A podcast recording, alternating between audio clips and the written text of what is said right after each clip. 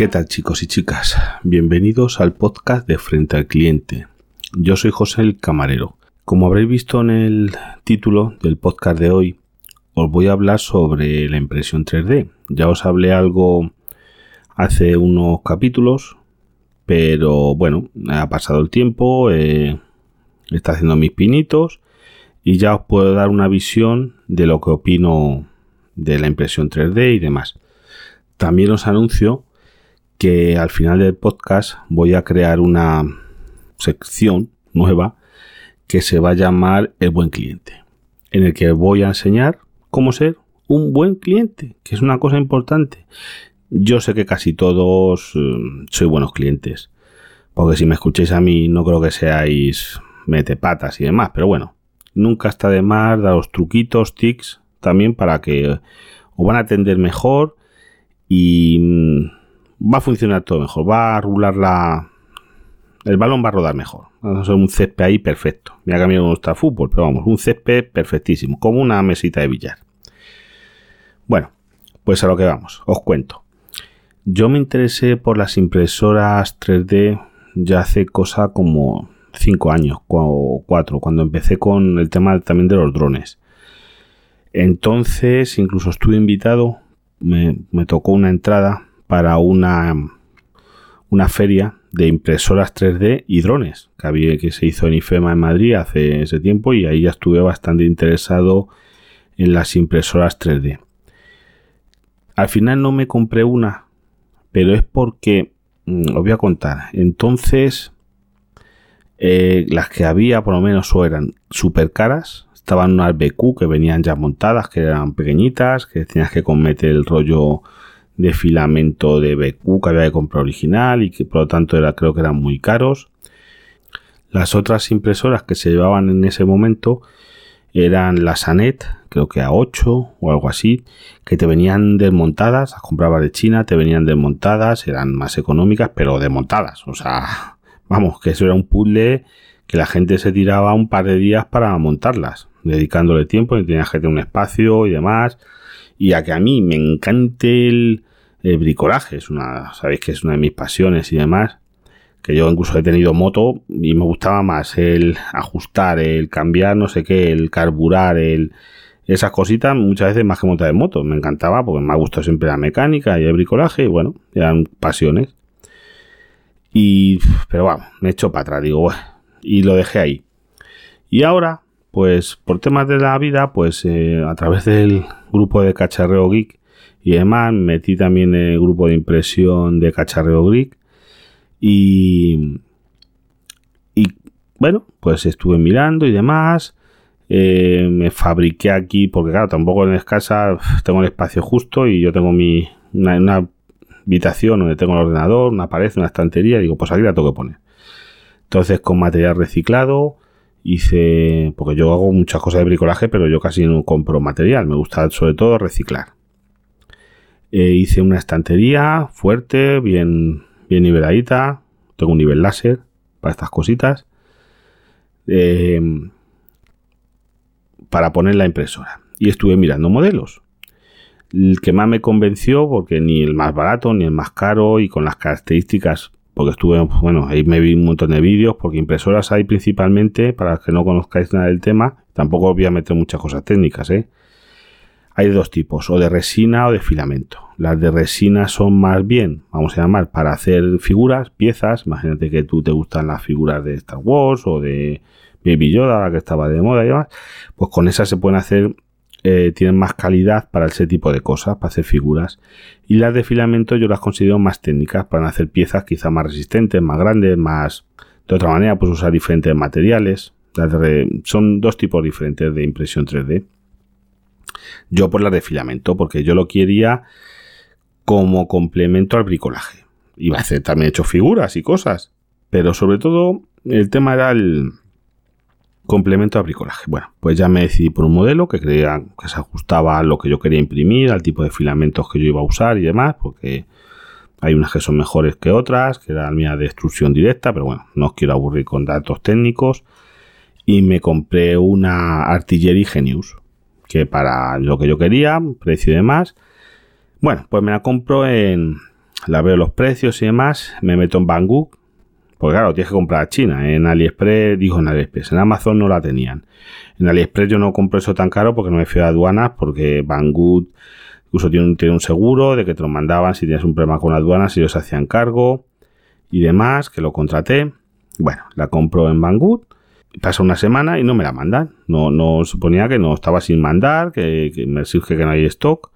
Eso sigo mirando y en Banggood España, al principio cuando la compré, no la había, pero luego a través de foros eh, vi una oferta para, para comprarla desde el almacén de España de Banggood y más barata que la había comprado yo. Yo la había comprado por 240 y la encontré por 230, 10 euros más barato en Banggood de España. Me puse en contacto con ellos, digo, oye, ¿qué pasa con esto? No, hombre, te hacemos un descuento, me contestan, pero espérate que te la vamos a mandar. Digo, mira, no, me va a ser posible, oye, si me devuelves el dinero que la había comprado aquí en Banggood de España, eh, porque ellos no podían hacer el cambio. Digo, bueno, y la verdad es que ahí funcionó bien. Me devolvieron el dinero, que había pagado por PayPal, de todas maneras y la compré en Banggood España. A los dos días en casa, oye, una maravilla, porque venía desde España, la garantía y todo. Quizá algo mejora, que bueno, ve de fíjate luego como que tirar de la garantía. Pues me llegó, esta impresora se monta en 5 minutos, tiene realmente dos piezas que montar y conectar cuatro cables. Viene todo más bien montadito. Y ya tenía filamento, pues yo soy un caja prisa, ya me había ya tenía filamento y demás, porque viene sin filamento para probar. Y voy imprimiendo. Luego, a ver, os cuento mi, experiencia. Eh, si te vas a dedicar como yo a hacer piezas, tienes que saber diseñar.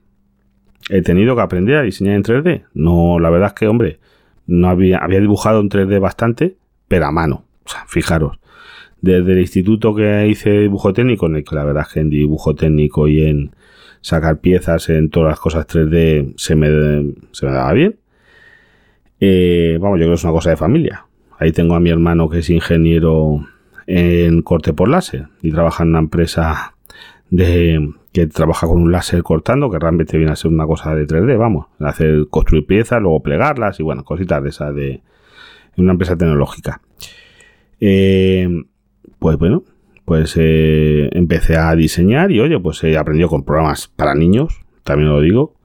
Thinkercad se llama, es un programa de Microsoft eh, Online. Bueno, yo no sé si pertenece a AutoCAD realmente, pero bueno, es para, para niños. Con eso pues he hecho mis primeros pinitos. Quiero estudiar más de impresión 3D, quiero manejar programas más potentes porque me, me ha gustado y, y, hacer cositas más potentes. Pero bueno, ya he hecho unas cuantas cosas para la mujer, para casa para el dron. Pero vamos, mi uso, pues he hecho piezas, eh, que os digo, como me gusta mucho el bricolaje, pues eh, lo bueno que tiene esta impresora, vamos, la que tengo yo, que puedes usar diferentes materiales, como el PLA, PETG, TPU. Eh, yo uso, he usado todos y bueno, pues muy bien, porque hay unos más resistentes, unos más fáciles de imprimir, otros flexibles.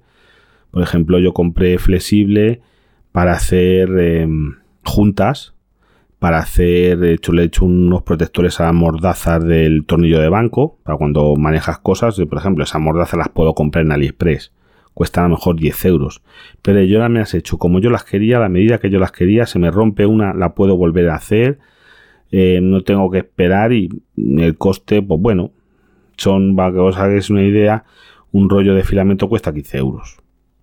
Mm, diferente de material, pero vamos, el flexible es más caro, pero el, tanto el PLA como el PG cuesta 15 euros.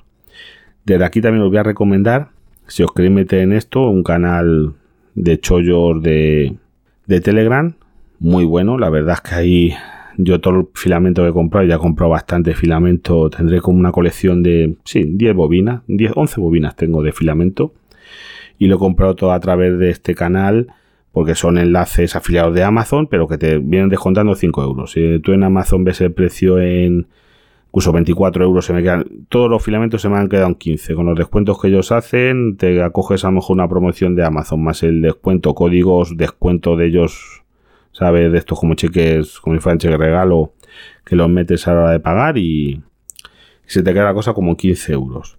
El canal se llama Chollos Impresión 3D eh, buscáis Chollos Impresión 3D. De todas maneras, os voy a dejar en el enlace del, del podcast, en los, comentarios, el enlace. Y si no, t.me barra Chollos Impresión 3D con un 3 y la D, todo junto. Chollos Impresión 3D o lo vais a encontrar. Bueno, más cositas. Pues llevo con la impresora, ya os digo, eso, impreso ya un montón de piezas y también importante, si os vais a comprar una impresora, que yo soy un novato, veros muchos vídeos de YouTube, reviews, de... Hay muchos, mucha gente que realmente hace cosas muy buenas en, en YouTube, porque para mí YouTube es como... No sé si lo he dicho una vez, para mí es como en Matrix, cuando yo que sé a Neo le dicen, descárgame un programa de, de artes marciales le descargan ahí el programa y ya sabe artes marciales. O descárgame un programa de pilotaje de helicópteros y ya sales pilotando helicópteros. Para mí, YouTube es eso. A ver, tengo que arreglar una cerradura que no conocía. A ver, busco un tutorial de cómo arreglar esa cerradura que no conozco. Oye, ¿cómo se le cambia la impresora? No sé qué. Busco un tutorial de cómo se hace eso. Eso es una maravilla. YouTube es, vamos, ahí me pilla antes y yo qué sé. Ahí tienes, yo qué sé, para hacer lo que quieras. Bueno, ¿Y qué más cositas os iba a contar? El tema de la luz. Me ha venido el último recibo, que todavía no, queda hasta el 24 de, mayo. Y lo he comparado con el año pasado. Sabéis que yo estoy en la tarifa de precio voluntario al pequeño consumidor, eh, con discriminación horaria. He gastado al lorito menos energía que el año pasado, 25 kilovatios menos. El año pasado son 210 y este año se ha quedado, este mes, este mes en 180 kilovatios. Vale, menos energía. La potencia es la misma, 3 kilovatios, que os he contado muchas veces, que es la que tengo.